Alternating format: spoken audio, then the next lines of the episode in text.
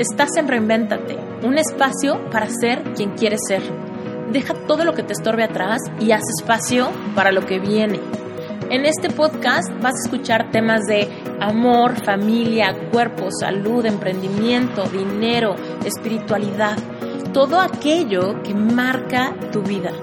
Si tu vida hoy en día no es exactamente lo que anhelas, tú puedes reinventarte.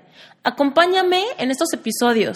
En algunos te hablaré yo sola de cosas que han marcado mi vida. Haremos reflexiones y trataremos de implementar herramientas de life coaching para que puedas lograr todo lo que anheles.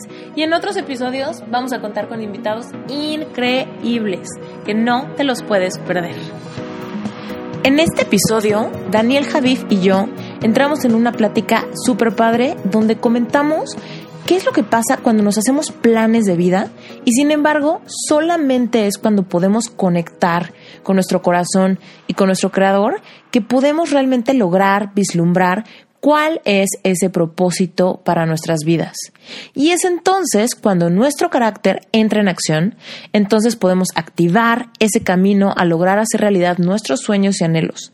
Y con paciencia y con fe podemos empezar a dar pasos que marcarán los alcances de nuestro potencial.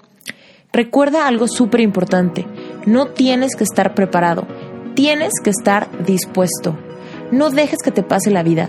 Deja ya de esperar, actívate desde tu corazón para lograr la satisfacción día con día y entonces vivir en plenitud. Daniel Javif inició su carrera a los 6 años de edad como actor, realizando más de 200 comerciales, 16 novelas, 14 obras de teatro, películas, condujo además durante 3 años y medio el programa de música Sin Reservas de Televisa, como host principal donde realizó 500 entrevistas a los más grandes e importantes artistas de la música hispana y latina a nivel mundial. Hoy día es considerado uno de los mejores y más jóvenes conferencistas empresariales y motivacionales de México.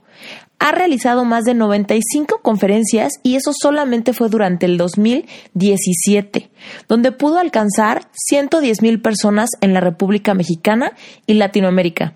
Él ha participado en foros como TEDx, Forbes, Entrepreneur, Senado de la República, Injuve, INADEM, Alto Nivel, entre otros. Ha creado seminarios, experiencias transformacionales para 25 universidades y preparatorias. Ha participado como en marcas de la talla como Honda, Acura, Nissan, HSBC, Kenzo, American Express, Royal Prestige, Grupo Habitat, Nestlé, Jumex, entre otros.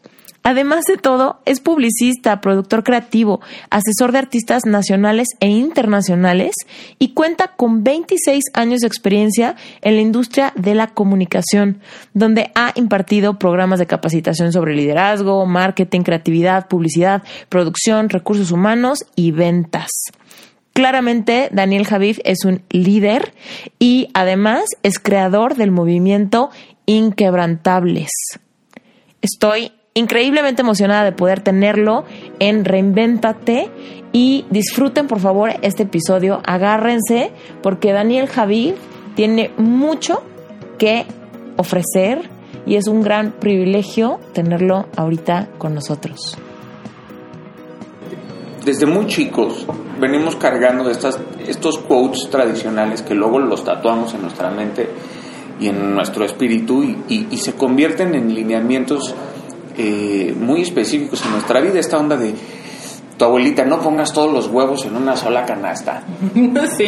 Entonces nos genera esta ansiedad, ¿no? De tener plan C, plan D, plan A, plan B, plan triple W.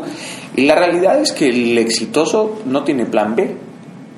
Me encanta. O sea, ¿sabes que ese es el eslogan de Plana? Ah, sí. sí, es ah, como mira, Plana, porque a veces tenemos plan B, C, D, E, y es como, güey, si tienes un buen plan A, no necesitas otro plan. Uno define su sistema de valores o su sistema de creencias de acuerdo a su propósito de vida, ¿no? Mm, me encanta. Pero su propósito, pero su propósito de vida, bueno, eh, hay un tiempo hay un cronos y un kairos. Hay un momento en tu vida en específico en donde el cronos y el kairos se cruzan, ¿sabes? Y es ese momento en donde se activa tu propósito de vida. Ahora, hay mucha gente que se prepara para este momento, ¿no? Pero no importa si estás preparado, importa si estás dispuesto. Si estás dispuesto, si no estás dispuesto, tú puedes estar muy preparado, pero si no estás dispuesto a hacer lo necesario o a perder lo necesario para que ese propósito se active, no importa cuánto esperas, importa cómo esperas, ¿no? Si no sabes esperar, si no estás dispuesto a esperar, tú hay, hay, muchas, hay muchas fotografías. Yo siempre que voy en el coche o en el avión o en donde sea o en el día a día, retrato fotografías en mi mente, ¿no? Y estas fotografías solo analizarlas con una profundidad de verdad importante, en donde estos pequeños detalles te hablan mucho de la gente. Si tú ves una parada de camión, verás al que tiene sus audífonos escuchando música, verás al que está leyendo, verás al que está súper encabronado, verás al que está triste. Estas cuatro personas en una parada de camión están esperando, pero cada una está esperando de una manera diferente. Entonces, si tú esperas de la manera indicada y esperas de una manera dispuesta, si estás dispuesto, coño, si estás dispuesto tienes los ojos abiertos, ¿no? Si aparece el camión y lo ves lleno, de todos modos te subes, empujas, depende de cómo esperas, ¿no? Y el propósito de vida, hay un momento en que se activa, es eso que pues date cuenta lo que te ha sucedido a ti, ¿no? Eso que puedes hacer todos los días de tu vida sin que te pagaran un solo centavo y de todos modos regresarías a casa con plenitud, con gozo, con paz y dirías, qué cool, mano, ¿no? Qué, qué delicia de vida. No recibí dinero, pero estoy cosechando valor, ¿no? Cada día estoy siendo un ser humano mucho más pleno, mucho más mucho más lleno de gozo, mucho más lleno de paz y eso tarde o temprano si lo sigues alimentando y nutriendo porque una cosa es alimentarse, otra cosa es nutrirte, ¿no? Puedes alimentarte de teoría, pero no te puedes nutrir de la teoría, solamente los hechos te nutren. Entonces, porque si no sería como aprenderte el menú y como te aprendiste el menú se te quitó el hambre. Claro. Pues no, no, no es así. Entonces tú has empezado ahora a aplicar tu teoría con los hechos y entonces esta, esta fórmula mágica comienza a dar los resultados indicados en las matemáticas o la aritmética espiritual o del cielo, como le quieras poner. Y este propósito de vida te tiene que encontrar inspirado, dispuesto, preparado y listos. Y muchos nos dicen, la, gente dice, oye, prepárate, listo, ya. Y yo creo que ahora en, esta, en este 2018, en este nuevo milenio, que, acá, que, que, viene, es más importante decir ya, listo, y después a ver cómo coños me preparo, ¿no? Porque existen los hechos, no es el libro de los intentos o el libro de tengo ganas, ¿no? O casi lo hago. ¿Y qué pasa? Es que ahorita me encanta todo lo que estás diciendo en el tema de que tienes que, no tienes que estar preparado, tienes que estar dispuesto. Sí, sí. Porque hay gente que se la vive, y alguna vez me pasó a mí, hasta que me cayó el 20, pero que estás pensando, bueno, cuando salga, cuando logre, cuando termine tal cosa, ¿no? O cuando tenga dinero, o cuando algo así. Y entonces estamos esperando por años. Claro, porque, mira, la gente, ojo, yo conozco gente muy preparada de triple doctorado, casi casi, ¿no? Dos maestrías, máster en no sé qué, tres carreras. Y claro, temen no estar preparados, ¿no? Y piensan que los que los diplomas te certifican. Y la realidad es que la única manera de certificarte es en la vida. Hay gente que estudia y estudia y estudia para poder poner o colgar un título en su oficina porque esto le da la identidad, ¿no? Esto le da la necesidad de ser o del parecer ser. Entonces pensamos que estos certificados son los que te van a certificar ante la vida. Entonces nos la vivimos en una constante preparación. Ojo, no quiero que se malinterprete. Uno no puede dejar de aprender, uno no puede dejar de estudiar, pero no podemos valorizar un título creyendo que ese título te certifica ante la vida. Y hay gente que se la vive preparándose. Todo el tiempo se está preparando, pero no hace nada. O sea, digamos que está en la. E, es como correr en una, en una caminadora, ¿no? Sudas, quemas, grasa, pero no llegas a ningún lado. Siempre estás corriendo y entre más te preparas, más aumentas la velocidad, aumentas la inclinación, sientes que estás cansadísimo. Sí, flaco, pero esto no significa que cuando salgas a correr el maratón, significa que vas a aguantar el maratón, porque quiero decirte que el camino está lleno de piedras, tiene otro tipo de pendientes, baja, sube. El clima es otro. El clima, el ambiente.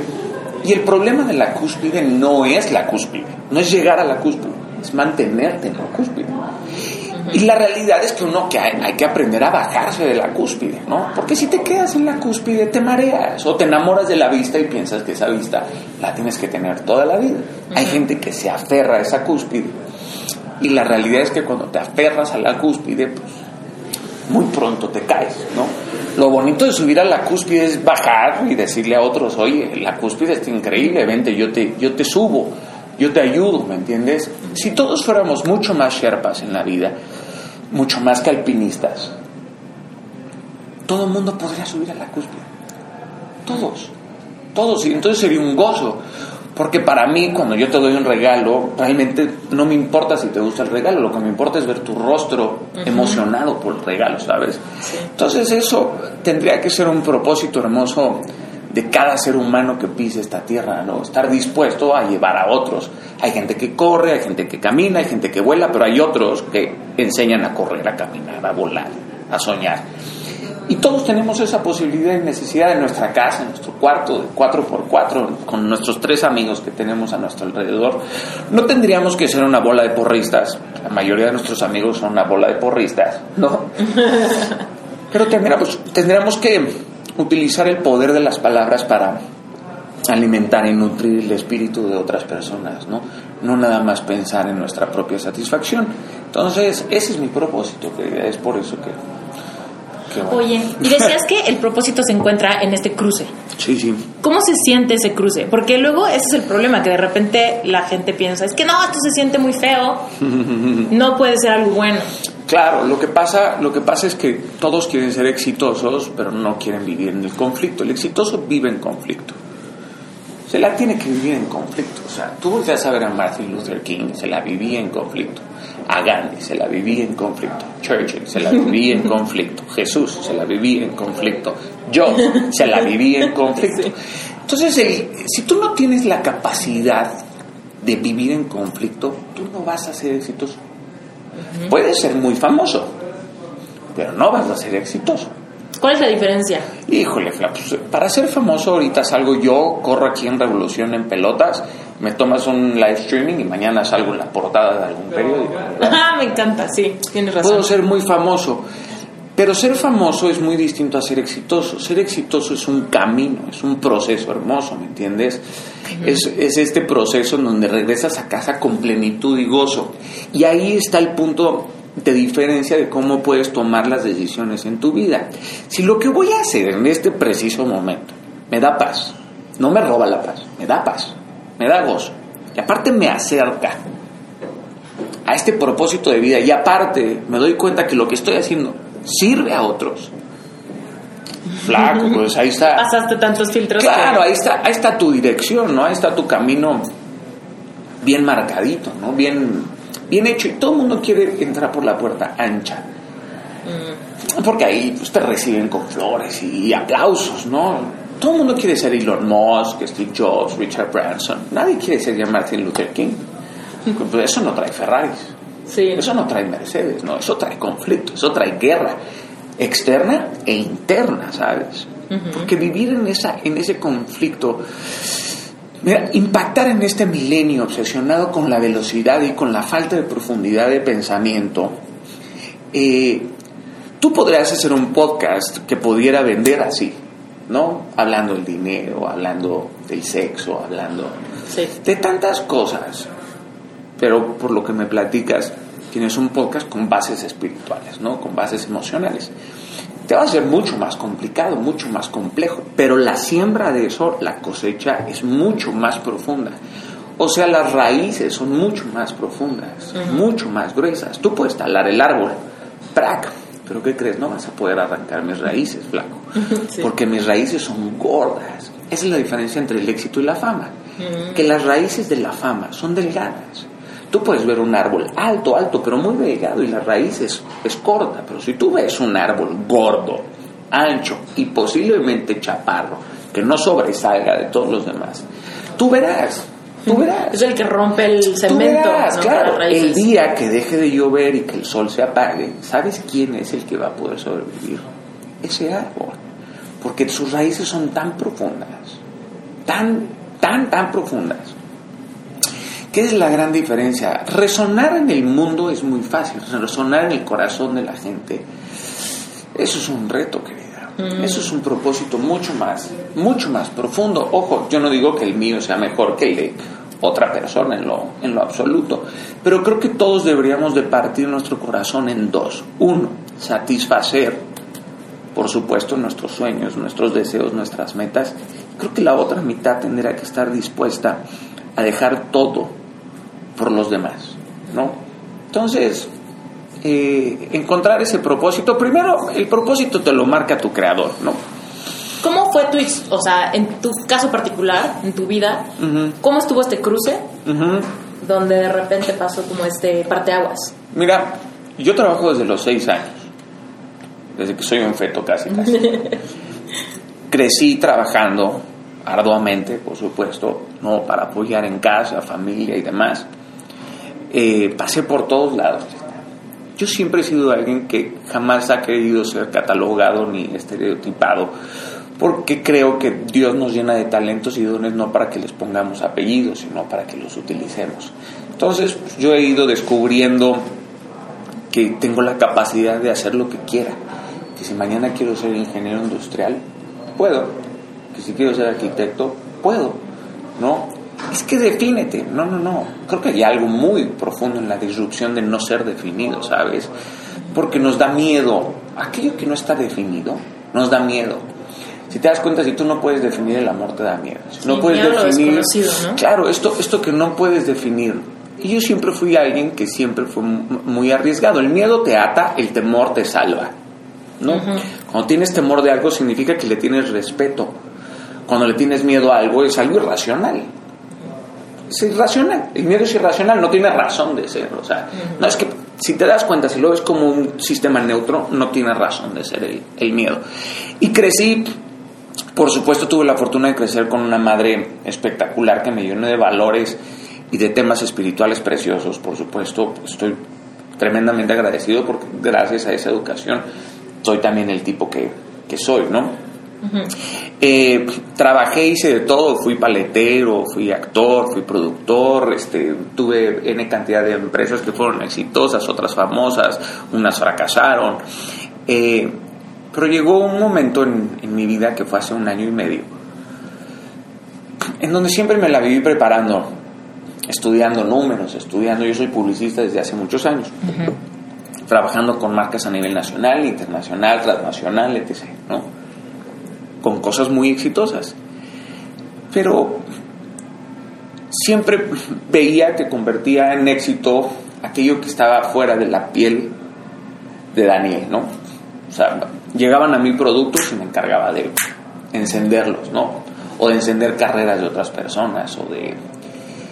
Y, y yo siempre trabajé mucho con el tema de paciencia. Siempre trabajé y la gente es que le urge ser famosa, es que le urge ser exitosa. Y a mí me desesperaba muchísimo este tema de que yo trabajaba con alguien tres años y de repente se volvían locos por la falta de la falta de enfoque y la falta de visión y la falta de firmeza y compromiso hasta que llegó eh, un momento en mi vida en donde me dijeron que estaba muy enfermo hace un año en, diciembre y dije ya no puedo seguir desperdiciando mi tiempo ya no puedo seguir desperdiciando mi vida y mis talentos verdad porque aquí estoy impactando a 50 personas ¿no? yo tengo que salir a impactar a miles de personas ¿no?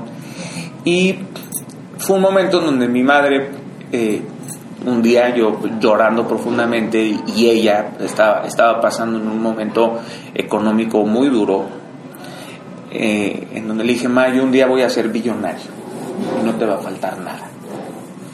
Dijo, Daniel, tú vas a ser billonario el día que hayas ayudado a un billón de personas. Me quebró. O sea, mi madre me quebró. Me hizo crack, ¿no? O sea, una señora de esa edad que te diga eso, pues te quiebra, ¿no? Porque esperas un, sí, hijo, tú vas a ver que lo vas a lograr. Y me dijo, ¿a dónde vas, flaco? ¿Qué, qué, qué traes en la cabeza? O sea, espérate. O sea, yo soy tu madre, importo, pero importa mucho más la gente allá afuera, ¿sabes? Y ahí es donde dije, sí, mi esposa, por supuesto, fue una parte medular del, del tema.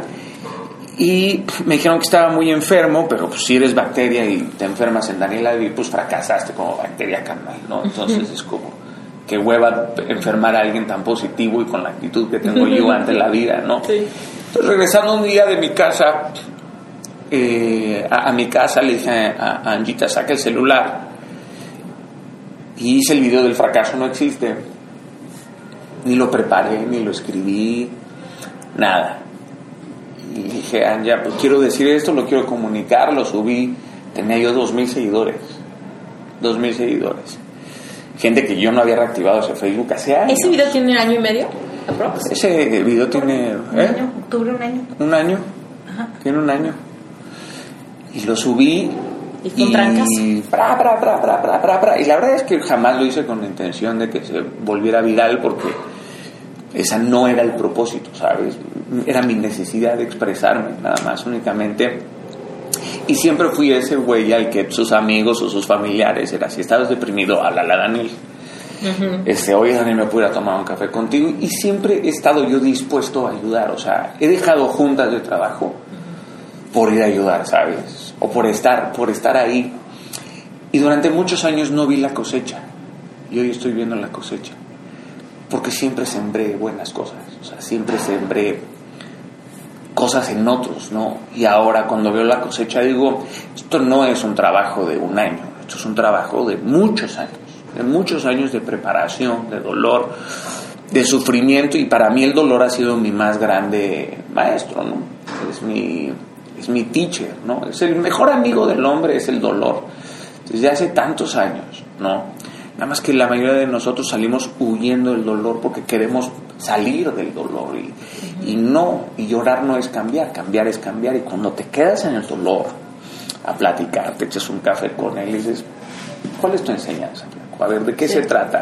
¿De qué se trata esto? No, no es la gente, quítame estos dolores, Dios mío, quítame este problema. No, teto, si te los quito, lo que viene no vas a saber aprovecharlo, no vas a estar preparado, ¿no? Queremos bendiciones, pero no estamos preparados para las bendiciones y muchísimo menos listos y muchísimo menos dispuestos, ¿no?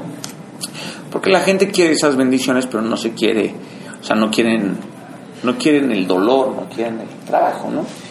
Y, y yo siempre fui muy, muy buen amigo del dolor, siempre fui muy, muy buen amigo del dolor. A mí las, las depresiones siempre fueron mi más grande trigger de la vida, ¿no? Mi más grande impulso en, en la vida, ¿no? Entonces, eh, es así. Y, y ahora que, que mencionas eso, fíjate que yo veo un patrón muy claro en que generalmente ese parteaguas que pasa en historias de éxito así sobresalientes viene a raíz de, de un problema, o sea, de, de una situación que de verdad te hace tal vez tocar fondo o tal vez completamente cambiar tu percepción de la vida, de lo que tienes que hacer con tu tiempo, pero eso no necesariamente se siente como un momento de inspiración y epifanía, que es lo que de repente la gente espera, ¿no? Que dicen, es que no he encontrado mi vocación y estoy esperando que mi vocación llegue como un halo de luz y, Mm. y yo sienta que ahora sí todo fluye. Yo siento, imagínate. Y muchas veces es como, se va a sentir completamente diferente a lo que tú crees, te va a doler, pero espera, quédate. No es lo que yo le digo a la gente, cuando te duele algo mucho, en vez de salir corriendo, quédate a ver qué pasa después. Afina, afina el oído. No hay música más hermosa que un corazón latiendo, lleno de tristeza, ¿sabes? Cuando prestas mucha atención a tu, a tu corazón, realmente te das cuenta que estás sufriendo a lo estúpido o estás cambiando o estás siendo transformado. El ser humano está más dispuesto a hacer cosas por no sentir dolor que por sentir placer. Sí. O sea, si a ti, si hay N cantidad de estudios, ¿no? Psicológicos, antropológicos, sociológicos, ¿no? Pero si tú tienes la capacidad de definir el dolor y el placer, si te das cuenta, no dejas de fumar porque te genera placer, pero te genera más dolor. dejar de fumar. Tú no vas, tú no dejas de comer algo porque prefieres el placer inmediato al placer a largo plazo. Entonces dejar de fumar significa perder y a nadie le gusta perder. Y es el tema de la gratificación inmediata, ¿no? Parece que es lo que necesitamos. Nuestro cerebro pues, está dominado por, por la dopamina, por la oxitocina, por la serotonina, pero estas, estas sí son sustancias provocadas en nuestro cerebro, pero existe la epigenética y la epigenética se trata de la conciencia del espíritu y la epigenética está comprobado porque destrozó el dogma central en donde nosotros se supone que seríamos víctimas de nuestro ADN, ¿no? Víctimas de nuestra genética. Mamá tuvo cáncer, tú tendrás cáncer. En mi familia hay hipertensión, varios tendremos hipertensión. Entonces esta historia nos la contamos en la cabeza, la, la volvemos nuestra y si tú te das cuenta, el cerebro, el cerebro también es un músculo y los pensamientos también son un músculo. Entre más tú nutres un pensamiento, el pensamiento se, hace más grande, se hace más grueso, pa, pa, porque lo estás nutriendo, nutriendo. Estas conexiones sinápticas entre tú más lo piensas, más engordan, pam. Y la única manera de desaparecer un hábito, que un hábito es como, imaginemos que es la copulación entre el placer y el dolor, y entonces de ahí nace una idea y de esta idea que se fortalece nace un hábito porque está tan construido. La gente no quiere dejar de tener estos hábitos. Esa gente que dice, yo soy así. Yo soy así, siempre he sido así y me voy a morir así. Ok, ¿por qué te vas a morir así? Porque si les quitas estos hábitos que les dan identidad, ya no saben quiénes son. O sea, si tú dejas de ser mentiroso y dejas de ser mamón y dejas de ser impuntual, ya no sabes quién eres. Entonces te robas tu propia personalidad, erradicas tu identidad. Pero siempre hay una mejor manera de ser. Pero ¿cómo cambias un hábito en tu mente? Desfocalizando tus pensamientos en ese hábito y focal. La única manera de acabar con el mal es estar enfocado en el bien. Entonces, si tu mente todo el tiempo está pensando en un nuevo pensamiento, este pensamiento empieza a engordar dejas de alimentar el otro hábito, este hábito se muere de hambre y desaparece. Tenemos que tener un, un, diálogo más profundo con nosotros. ¿Cómo se inicia ese diálogo para alguien que nunca lo ha hecho? Mucha verdad. La verdad duele, pero libera. Tienes que ver al espejo, pero antes de verte al espejo tienes que comprarte una lupa. Tienes que comprarte una lupa. Te tienes que ver a ti y decir, dude, Eres malo. Eres cabrón. Flojo. Eres flojo. Acéptalo, flaco. Acéptalo. Cámbialo. No te castigues ni te condenes. No te quedes ahí lamiéndote las heridas. Uy, qué malo soy. La verdad es que el mundo es un hospital de enfermos. hay que acercarse también al médico, ¿entiendes? Pero hay gente que se siente indigna o indigno. Es como decir, tengo cáncer, ahora que se me quite el cáncer voy al doctor. sí, no. No, no, bro, tienes que ir al doctor para que se te quite el cáncer, cabrón. Este diálogo interno, tenemos que vivir más de la piel hacia adentro que de la piel hacia afuera.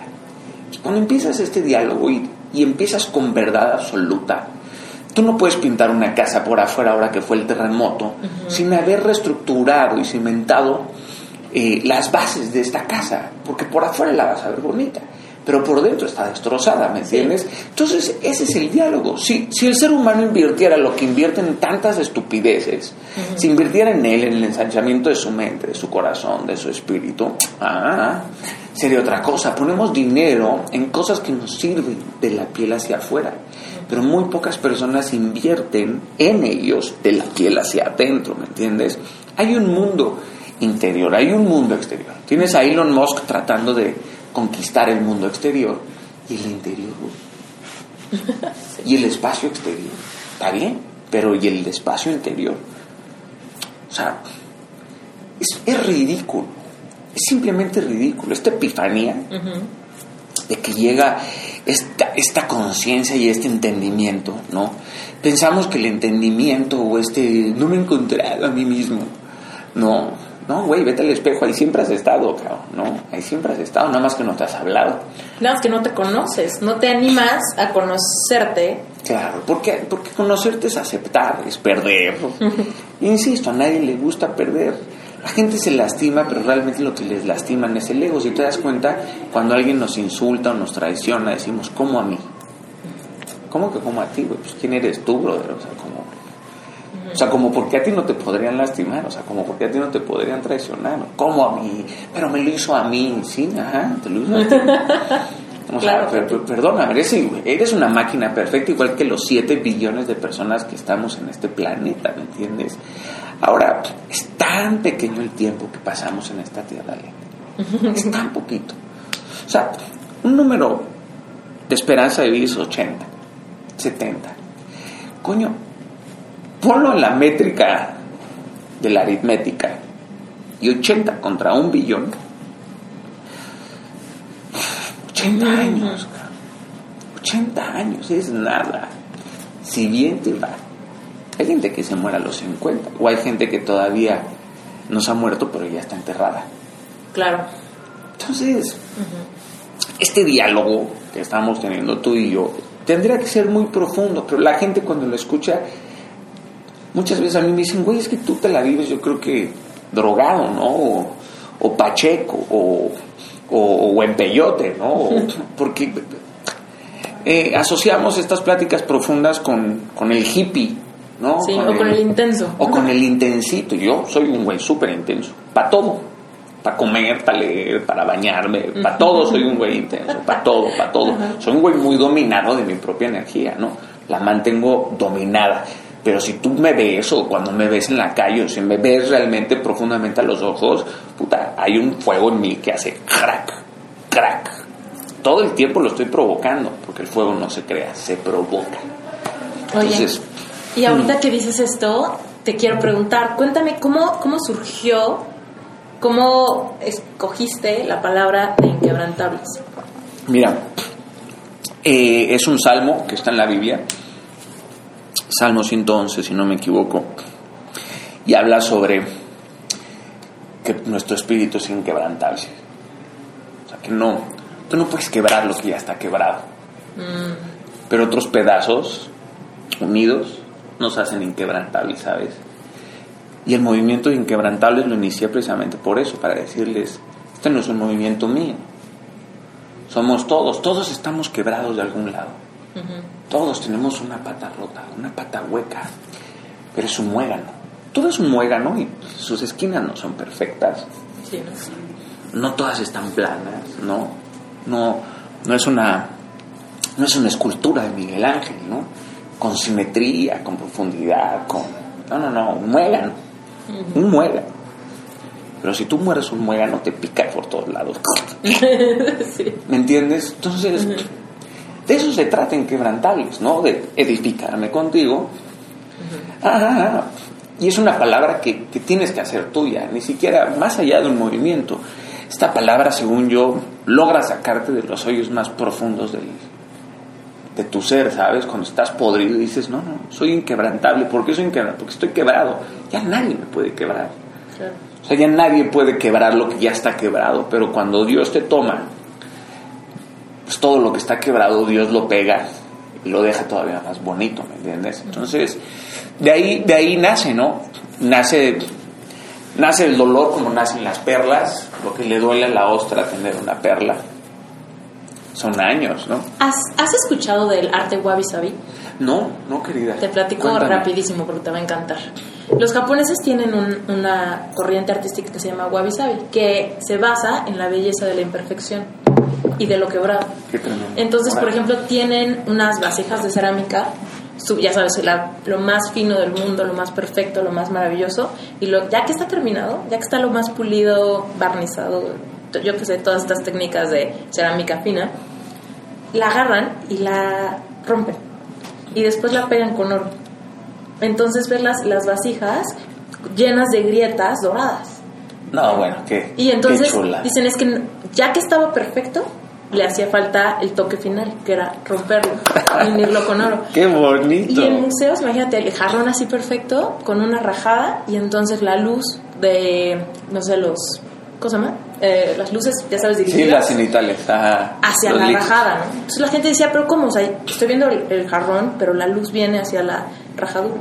Porque entonces el, la belleza está en la imperfección de ese jarrón perfecto. Claro, tremendo. Hola, esta es una mini interrupción solamente para pedirte un súper favor. Puedes ir a iTunes y dejarme unas estrellitas y un comentario. Dime qué te está pareciendo este episodio o todos los demás. Déjame un review, dime si quieres que aborde algún tema en específico que te gustaría escuchar. Mi intención es generar contenido relevante que realmente nos mueva a ti, a mí y a muchas otras personas a seguir reinventando nuestras vidas. Así que si me dejas este review, me vas a ayudar a seguir generando contenido y a que este podcast sea viable. Muchísimas gracias por tu tiempo. Seguimos. Lo perfecto es enemigo de lo bueno. ¿No? Sí. O sea, no porque sea perfecto significa que es bueno. Entonces, me parece precioso. Voy a investigar más. Sí. más de... te, voy a mandar. Está precioso, claro, tiene una profundidad, tiene una profundidad increíble. Nosotros nacemos perfectos, en todos los sentidos. ¿eh? O sea, así salgas, así nazcas con una malformación, así nazcas con, con una deficiencia mental o física, eres perfecto para tu propósito. Claro. En todos los sentidos, en todos, en todos los sentidos. Cuando volteas a ver a un niño con síndrome de Down, todo el mundo lo voltea a ver con pobrecito, porque ese es el estereotipo, es el status quo, por así decirlo. Pero tú volteas a ver a un niño con Down y, y lo ves viviendo el hoy, lo ves viviendo el presente, jamás se preocupa por mañana, no se preocupa de qué va a comer. Sí. Si quiere estar enojado, está enojado. Si quiere estar contento, está contento. Y te aman en profundidad, ¿no? Cuando te abrazan, te abrazan como si nunca más te fueran a ver. Entonces, son perfectos para su, para su propósito, ¿no? Son, son perfectos en todos los sentidos. Pero muchos de nosotros nos, nos desfiguramos, nos comparamos. La comparación es algo tremendo. Cuando Sí. te comparas, te desfiguras. ¿Y cómo, cómo detener esto? Porque, te digo, yo en algún punto viví el dolor de la comparación, ¿no? Y más bien el desenfoque que pasa cuando estás viendo al de al lado, ¿no? Estás viendo al de al lado y tú estás tratando de correr porque te estrellas con todo, porque no estás viendo tu No estás camino. viendo hacia adelante, claro, no estás viendo hacia adelante. Y a base de trancazos, de repente fue cuando dije, "Bueno, puta, ya no puedo ver al de al lado porque si no veo, ya voy cada vez más rápido. Ansiedad. Y si no veo, pues me mato, ¿no? Claro. a nivel, bueno, metafóricamente hablando. Sí. Pero entonces, yo O creo. literal, ¿eh? Sí, literal. Pero, ¿sabes qué pasa? Yo creo que yo como que me di cuenta o dejé de hacerlo y cada vez trato de, obviamente, no, no hacerlo todo el tiempo, pero siento que en mí pasa de una manera muy accidental. Y no he logrado poner el dedo en el cómo dejar de compararte de una manera consciente. Mira, si tú te pones a pensar, tienes 22 y de repente te comparas con Mark Zuckerberg, pues, claro, te lleva 10 mil millones de dólares. sí, claro. Pero flaco, tú no vas a ser Mark Zuckerberg, ni tienes por qué ser Mark Zuckerberg. Si te das cuenta, muchos de nosotros tenemos la necesidad de pertenecer a una tribu. Cuando estabas chavito estaba el grupo de los guapos o de las guapas o de los, De los fresas cool. o de los cool. Y quieres pertenecer a eso porque piensas que eso es lo mejor. Eso es lo que está valorado. Eso es lo que está aplaudido. Eso es lo que eso es, eso es lo que el mundo dice. Yo acabo de hacer un video que se llama un millón de un millón de moscas y tiene que ver con eso. No porque un millón de moscas coman mierda significa que la mierda sabe rica. Entonces, compararse es desfigurarse, ¿no? Sí. Y es, y es perder tu timing, es perder tu velocidad, es, eh, es una tontería. Si tú, si tú llevas prisa cuando vas buscando una calle, te pasas la calle. Si tú vas con velocidad y enfoque, con firmeza, puedes firmar, puedes, puedes frenar de 100 kilómetros a cero por horas y cruzar la calle, ¿me entiendes? El tema, el tema de compararse es pensar que tú no lo estás haciendo bien. Y la mayoría de nosotros volteamos a ver todo lo que nos hace falta, pero no nos detenemos a ver todo lo que ya recorrimos. O sea, flaco, date cuenta, no estás donde quieres estar, pero tampoco estás en donde estabas. Paciencia. Muchos de nosotros desvalorizamos lo que podemos hacer en 15 años, en 20 años. Es esta necesidad de verlo ya, ¿no? Velocidad. Estamos obsesionados con la velocidad. Me urge. O sea, antes, antes para conectarte en internet tenías que colgar el teléfono, tenías que Marcar escuchar. el fax. Sí, exacto, fax. Y ahora le damos refresh 25 veces al celular y decimos, esta mierda está muy lenta. ¿Qué pasa? Hemos elevado los estándares de manera también equivocada. Amo la tecnología, pero el ser humano si invirtiera lo que se invierte en tecnología, si lo invirtiera en el ensanchamiento de su espíritu, podríamos vivir en otra necesidad, en otro tiempo, en otra pausa. Y ojo, y está el extremo a lo mejor, ¿no? Si eres a lo mejor un budista, puedes ser un monje y puedes estar ahí, ahí, flotando en la vida, ¿no? Y ya. y ya, ¿no? O sea, venimos esta vida a qué? A poner la mente en blanco, ¿no? Sin una mente en blanco, no hay proceso, no hay evolución, no hay creatividad, no hay innovación. Imagínate, imagínate todos estos monjes, todas las ideas que han tenido, que yo hubieran podido salvar al mundo. sí. Pero ¿sabes qué? Se han dedicado ahora al desapego. Ahora se han dedicado a quitar sus deseos. ¿Qué opinas tú del, del apego? El verdadero desapego no es no poseer algo, es que nada te posee a ti. Si a mí, Ah, si a mí un sueño me posee, claro, la gente dice, no, yo no quiero poseer nada porque eso es de soberbios. No, no, brother, tú lo que tienes es mente de pobre, cabrón.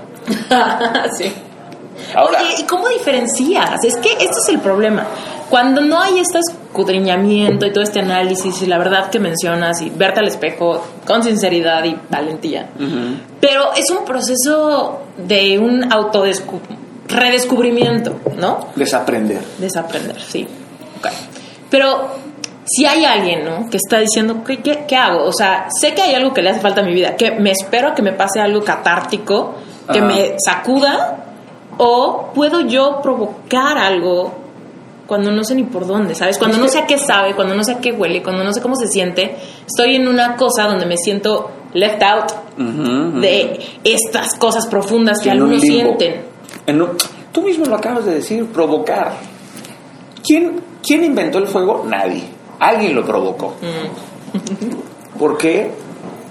Oye, te puedes imaginar, no sé, hace 3.000 años o 7.000 años, ¿no? La primera chispa. Alguien chocando unas piedras. Si ese güey no se hubiera quedado en constancia chocando esas piedras, seguiríamos a oscuras. Seguiríamos a oscuras.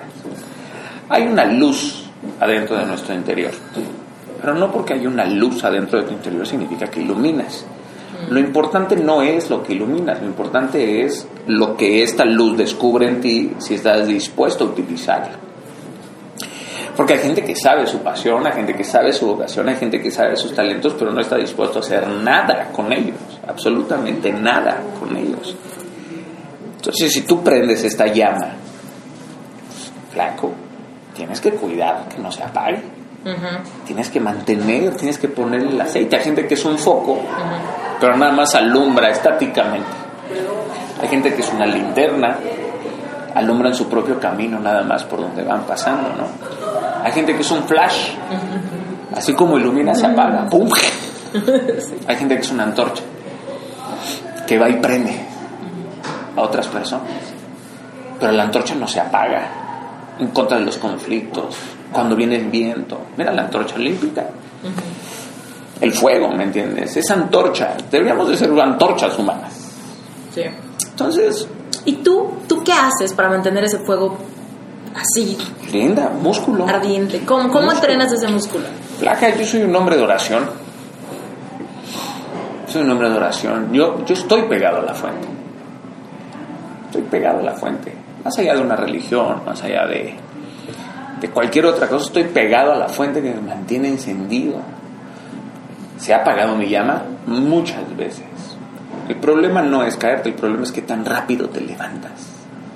Es que tan rápido te vuelves a acercar. Yo puedo perder lo que sea menos mi relación con Dios. O sea, esa la defiendo a capa y espada. Porque es mi convicción. Estoy dispuesto a morir por él. Estoy dispuesto a morir por eso. A mí no me importan las llamas y las flechas que me tiren. Al fin y al cabo yo puedo ganar una discusión contigo o tú puedes ganar una discusión en la vida. Un ateo, un psicólogo, un psiquiatra, un apologista, no sé, un científico podría ganarme. en una discusión, pero al final de los hechos veremos quién ganó.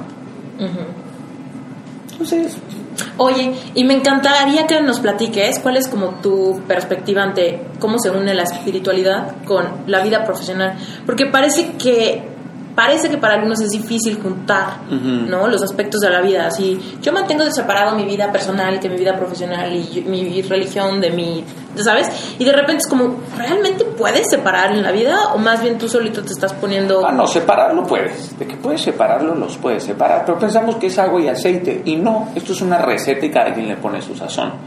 Pero la receta lleva huevos, la receta lleva jitomate, la receta lleva... Esta es la receta, ¿me entiendes? Ya tu sazón, como te guste, con más sal, con pimienta, con limón, como tú quieras, tú sazonas, la verdad. Pero separar la vida profesional de la vida espiritual es una estupidez. Es ignorante, es mediocridad. Seguir una vida espiritual significa retos, conflictos, compromiso, significa sacrificio. La gente, yo no estoy dispuesto a sacrificar nada. Si tú no estás dispuesto a sacrificar nada, tú no mereces liderar a nadie. Mm. Tú no mereces. Martin Luther King perdió la vida por el movimiento civil, ¿no? Gandhi. Gandhi liberó a un, a un país contra uno de los imperios más poderosos, ¿no? Si tú no estás dispuesto a perder y a sacrificar cosas o tus deseos por los demás. Si todo se trata de ti, estás perdido. No hay nadie más vacío que aquel que está lleno de sí mismo. Entonces, si tú no vives una vida espiritual, que es la que deberías de cuidar, hay, hay un mundo, hay creencias globales, creencias locales, creencias privadas, creencias íntimas. Pero en este mundo íntimo, o sea, yo no estoy dispuesto a perder mis convicciones y mi mundo espiritual es fundamental. Porque si tú te preparas profesionalmente vas a salir de la pobreza, pero la pobreza no va a salir de ti. Ahora, si tú te preparas espiritualmente, antes de ser rico, tú ya eres, tú ya eres rico. O sea, la pobreza ya salió de ti, ¿me entiendes? ya, no, ya no está en ti. Yo siempre he sido un hombre rico. Siempre. Siempre. Muchas veces no he tenido dinero pero siempre he sido un hombre rico. Para mí es mucho más importante mantener mi matrimonio, mi familia, mis amigos, porque eso sí representa un reto profesional. Si tú no puedes dirigir un matrimonio, ¿cómo coños tienes pensado dirigir una compañía? Lo que pasa es que en las escuelas te enseñan a ser jefe, no líder, ni mentor, muchísimo menos, ¿verdad? Las escuelas de este país te enseñan cómo ser jefe, cómo conseguir dinero, pero cuando el dinero llega a tus manos, no tienes la sabiduría para sembrarlo, para repartirlo, porque el medio no, el, dinero no es un, no es un fin, es un medio. O sea, de hecho uno gana dinero para poder tener medios de ayudar a otras cosas. Hay gente que me dice, yo cuando tenga, si yo tan solo tuviera un millón de pesos empezaría mi negocio. Es que no tengo dinero para empezar mi negocio. Flaco, si no tienes dinero no tienes nada que perder. claro. Es como, ¿cómo? ¿Te preocupa perder dinero? El dinero es papel. Literal es papel. ¿Cuál es tu inversión más poderosa? Tu tiempo. Es invaluable. Esa gente que dice el dinero, el tiempo vale oro. si el dinero, si el tiempo valiera oro, ahorita podría llegar a Slim y decirte cuánto vale tu vida. ¿Te quedan 30 años? Te los ¿Cuánto? Te los compro. Nada más que ahora vas a ser mi esclavo. Pásale. Pásale, pásale. Tú pásale, pásale. Ahí, mira, ahí tengo un cuarto donde están todos mis esclavos. Te acabo de comprar la vida. Es invaluable. ¿Cuántos de nosotros vivimos perdiendo nuestro tiempo en tonterías? ¿No? Pensamos que lo pequeño es pequeño y lo pequeño no es pequeño. Jamás es pequeño. Y desvaloramos lo que tenemos, ¿no? Sí, sí, Creemos sí, que lo que se necesitan son ceros, cuando en realidad, si tienes salud, ¿no? Si tienes como capacidad de pensar, de razonar, de podrías generar muchísimas cosas. Lo sabemos, pero no lo hacemos. Por eso la sabiduría es saber hacer. Eso es sabiduría, saber hacer. El conocimiento no es entendimiento. Tú puedes tener conocimiento. Yo conozco gente que sabe la Biblia de arriba abajo, pero no entiende el no mentirás. sí. Oye, y a propósito, a ver, si por temas de la audiencia, ¿no? Que pudieran estar escuchando y pudieran estar sintiendo como esto que dices y que se siente y se contagia como esta energía de, güey, a ver, yo quiero esto que está diciendo Daniel y no tengo pero ni puta idea por dónde. Claro. Rascarle a eso que dice de que es rico aunque a veces no ha tenido dinero. Ok, yo quiero saber un poquito qué se sabe ese sentimiento, esa confianza con la que habla, pero no tengo ni idea de cómo empezar a conectarme. ¿Cómo y a dónde me conecto? Mira, eh, buscar a Dios es un estilo de vida. Es un estilo de vida. Seguir a Dios es muy difícil, pero no seguirlo es más. sí. ¿No? Cada, cada quien tiene su momento y su encuentro. Yo a Dios lo he convertido. Muchos lo ven como un rey, nada más. Otros lo ven como el jefe celestial. Yo lo veo de todas maneras, pero sobre todo lo veo como mi amigo. Y pues, ¿qué haces con tu mejor amigo? Pasas tiempo. Pasas tiempo, le marcas, no quieres colgar el teléfono, cantas con él, ¿no? Lees con él, le compartes cosas. Oye, brother, ¿qué hago? ¿Le hablo o no le hablo? ¿Hago este negocio o no hago este negocio? Sí. Yo paso tiempo con él. Ojo, hay un testamento. La gente ve la Biblia como un libro. También es un testamento. Porque soy heredero. Hay gente que no quiere leer su testamento porque según ellos no le dejaron nada. Está padrísimo eso. Ajá. Y yo lo leo porque sé que todo lo que está ahí es para mí.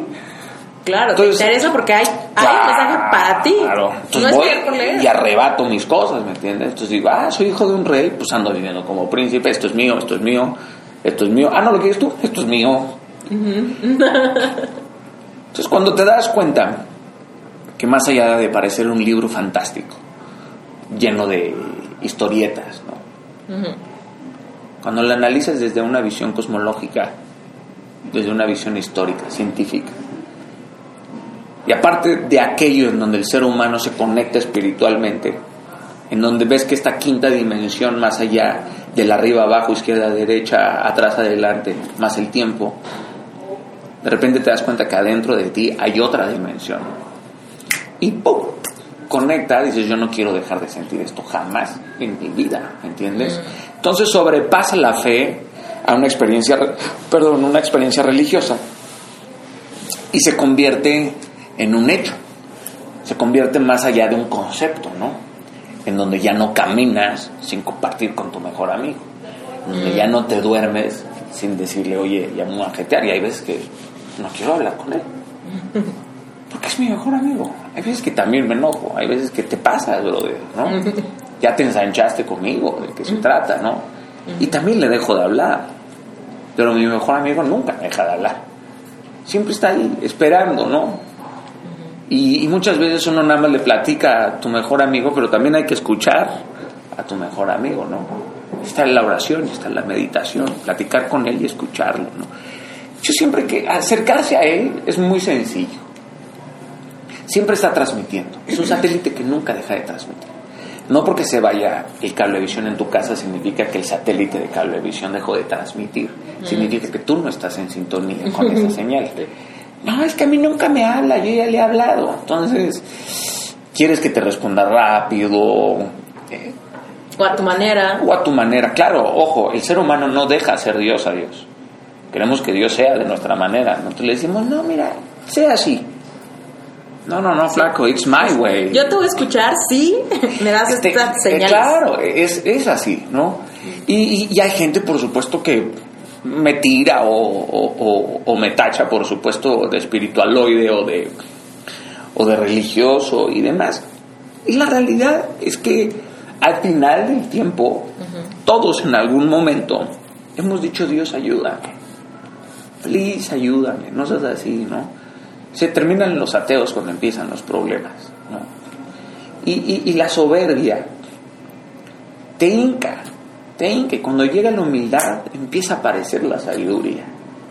Entonces, si tú ahorita decides perder tu soberbia, arrancar tu soberbia y decir, coño, me volteó a ver la mano y digo, ¿de dónde salió esto? No, es que es la evolución de millones y millones de años. Yo jamás he visto un pato convertirse en un león. Nunca. Se llama adaptabilidad, pero no se llama cambio de especie. Yo no me he convertido en ninguna especie. Cuando vuelto a ver tus ojos, cuando vuelto a ver tu mano, digo, holy shit. En toda la materia del universo no hay nadie como la persona que tengo delante de mí. Tú que eres diseñadora gráfica, Linda. Tú sabes que alguien diseñó eso. Sí. O sea, esto no pudo haber aparecido. Hay una inteligencia superior si sacamos la espiritualidad y lo vemos únicamente como un random act de frente. Tú ves a la ciencia y a la tecnología tratando de imitar a un pájaro, pero nadie, nadie puede hacer un pájaro. Nadie puede hacer un delfín. Tienes los barcos, pero ningún barco nada como un delfín. Ningún avión vuela como un águila. Podemos imitarlos, pero somos una copia válida de la imitación perfecta de la creación, ¿me entiendes? Y le llaman madre naturaleza, ¿y quién es su papá? O, o quién es su novio, ¿no? O sea, hay una perfección alrededor. El, el universo está comprobado que todos los días se expande. Sí. Todos los días. O sea, lo que hoy sabemos del universo mañana ya no es. Y tienes a todo el mundo tratando de entender hoy el universo. ¿Qué crees? Mañana ya es más grande. Entonces tratar de comprender algo infinito con tu mente finita, estás jodido. Es ilógico. Y cuando buscas esa lógica pierdes la razón y cuando pierdes la razón, claro, salen argumentos. ¿Has perdido la razón alguna vez? Salen argumentos estúpidos, empiezas a gritar, a vociferar. ¡Ah, eso es una mentira! Claro, porque perdiste la razón, porque estás tratando de encajonar Algo algo no se sobrenatural siendo tú natural. Claro. La eternidad no te cabe en la cabeza, Camas. No, está cañón. ¿Cómo le haces? Bueno, es que no sé ni cómo hacerte esta pregunta. Es que es impresionante la cantidad y la calidad de el contenido que generas. Muchas gracias. ¿Cuáles son tus procesos creativos? Mira, muchas personas me dicen, Daniel, sube un video cada semana. y para mí y para mí subir un video cada semana ahora ha sido un reto, ¿no? De dominio, de mucho más orden, de mucho más disciplina. Pero estos mensajes llegan en inspiración. Llegan en inspiración, no es como que me siento nada más y digo, ahora voy a hablar. Voy a agarrar mi pluma favorita. Ajá, de la virtud, de la actitud. No. De repente hay enojos que me, que me desploman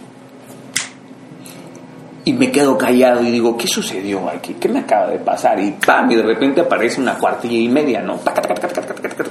O en mi celular o en un avión, yo que le tengo temor a los aviones, ¿no?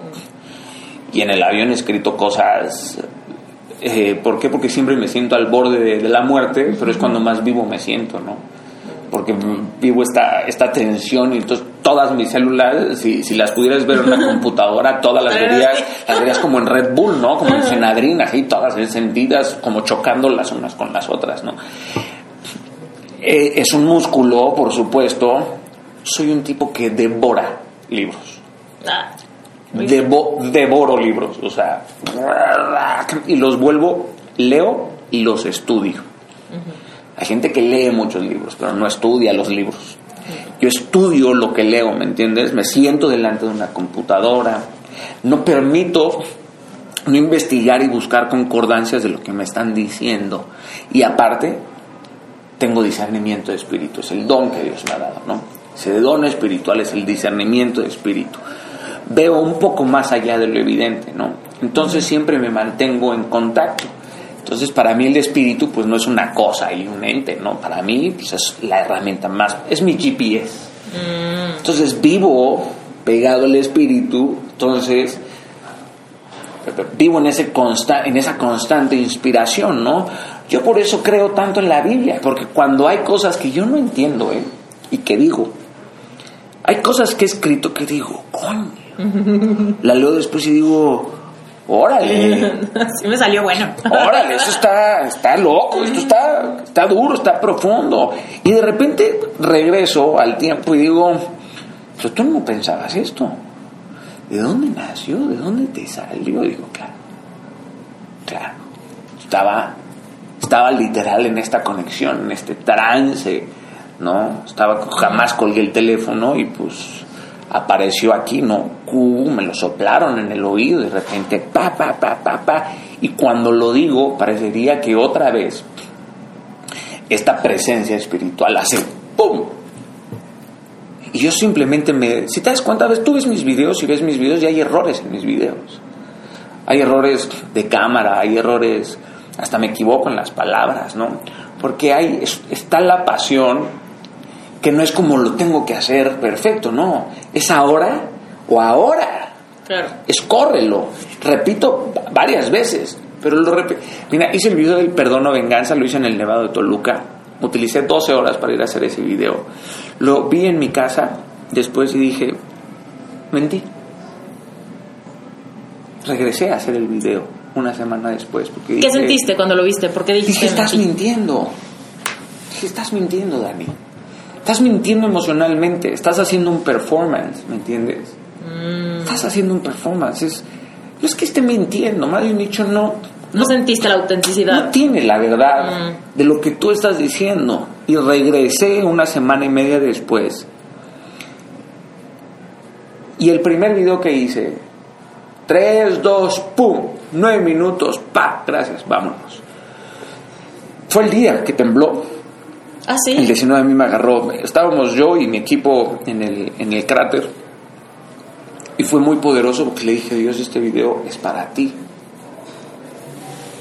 Y yo soy fan de la fuerza de la naturaleza, si te das cuenta, todas mis cosas tienen rayos, montañas, maremotos y, y demás.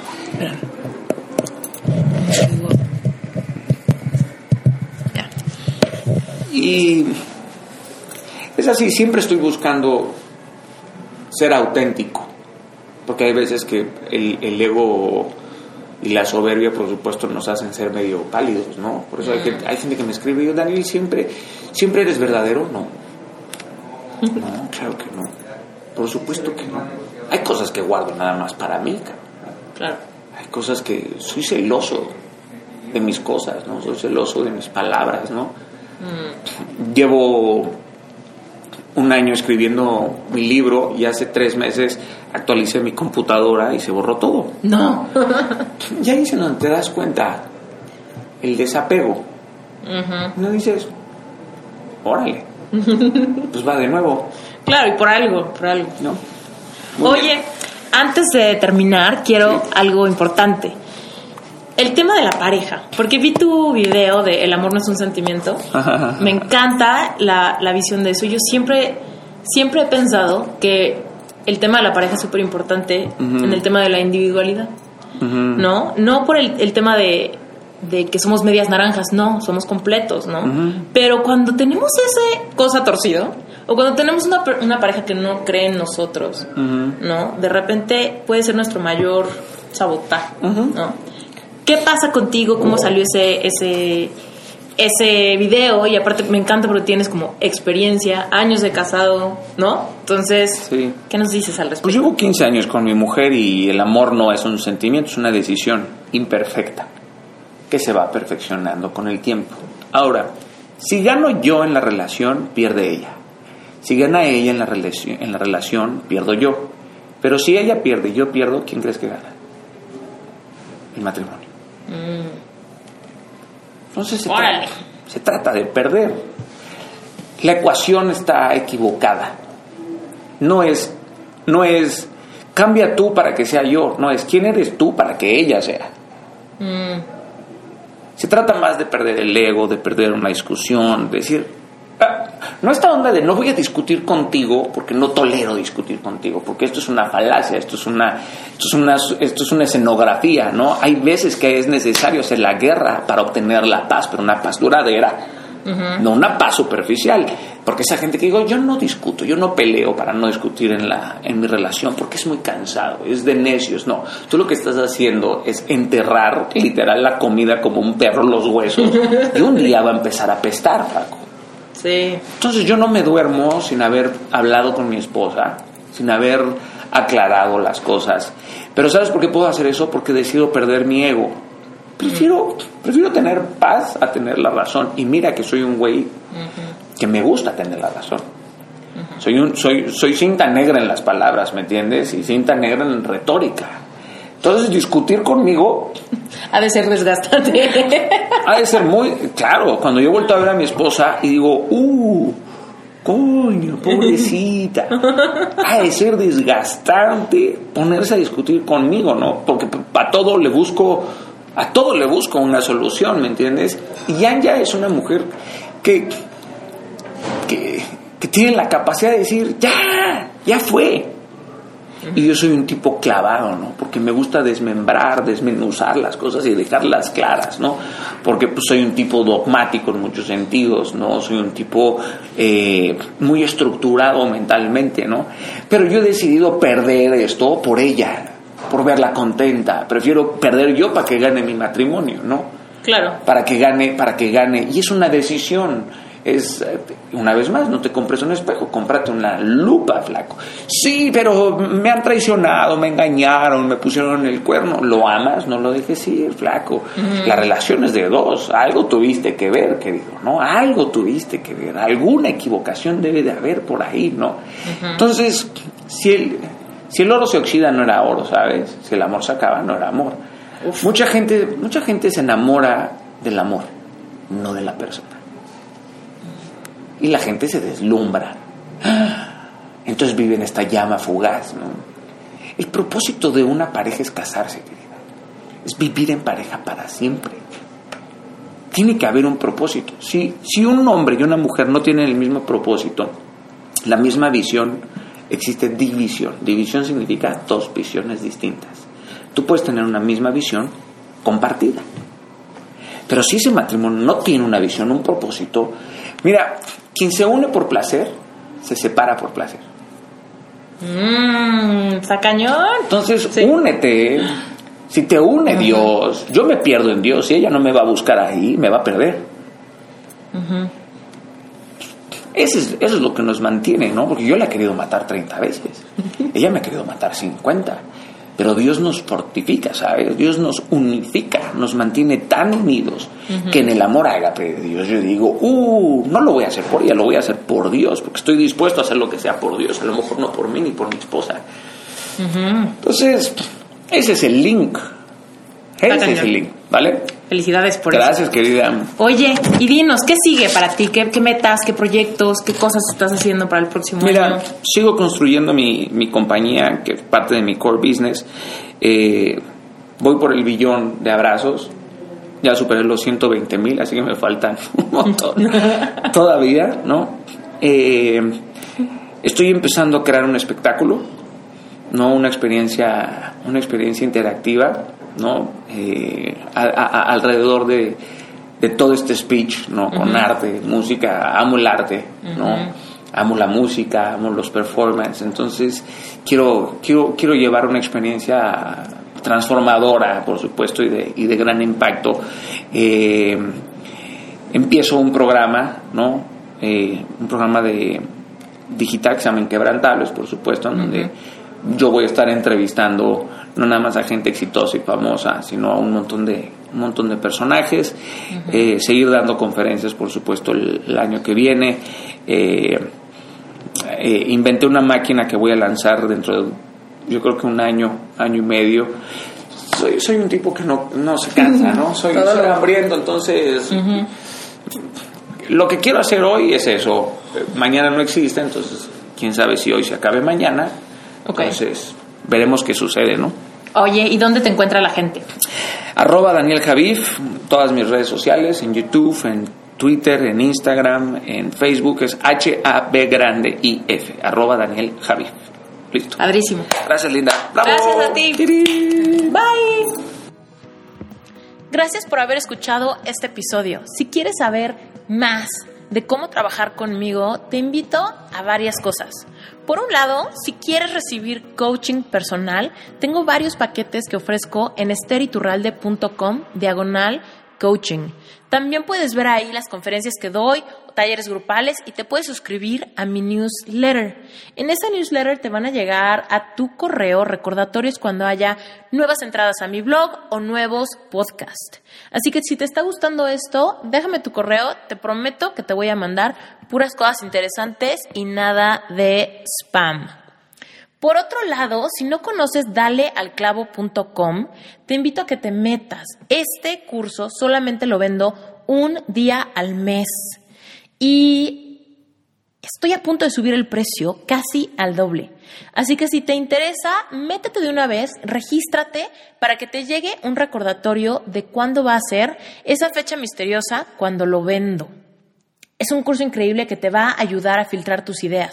Así que si todavía no sabes realmente qué quieres hacer o cómo puedes alcanzar tu propósito, este curso te va a encantar. Y lo mejor de todo es que ahí en el home, en dalealclavo.com, puedes escuchar los primeros dos episodios gratuitos. Así que mi intención es que si esos dos episodios te gusten, sepas que seguramente todo el curso completo te va a encantar y es un buen uso de tu dinero. Y por último, plan a de mentoría a emprendedores para que realmente hagan realidad un sueño.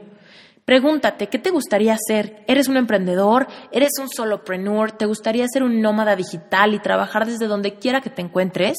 ¿Eres un freelancer y quieres trabajar desde tu casa? ¿Quieres ser un influencer y realmente quieres propagar tu mensaje? ¿Eres un coach o maestro de algún tipo y quieres empezar a compartir tu mensaje a gran escala? Métete a planastartup.com, conoce cómo funciona este programa y métete.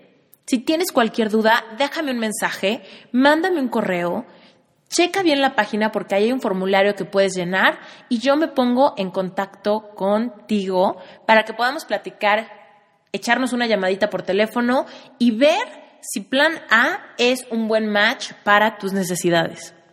Y por último, si eres un emprendedor, si tienes un negocio y necesitas un branding que realmente resalte tu personalidad, métete a rocketcomunicacionvisual.com. Este fue mi primer emprendimiento, es mi despacho de diseño y me encantará poder colaborar contigo. También, por supuesto, me puedes dejar un mensajito, platicarme un poquito de tu proyecto para que te haga una cotización o para que podamos platicar más o menos de qué es lo que podemos hacer y colaborar juntos. Muchísimas gracias por todo. Yo soy Esther Iturralde, emprendedora mexicana, life coach y podcastera. Gracias por haber escuchado este episodio. No olvides dejarme un review y hasta la próxima.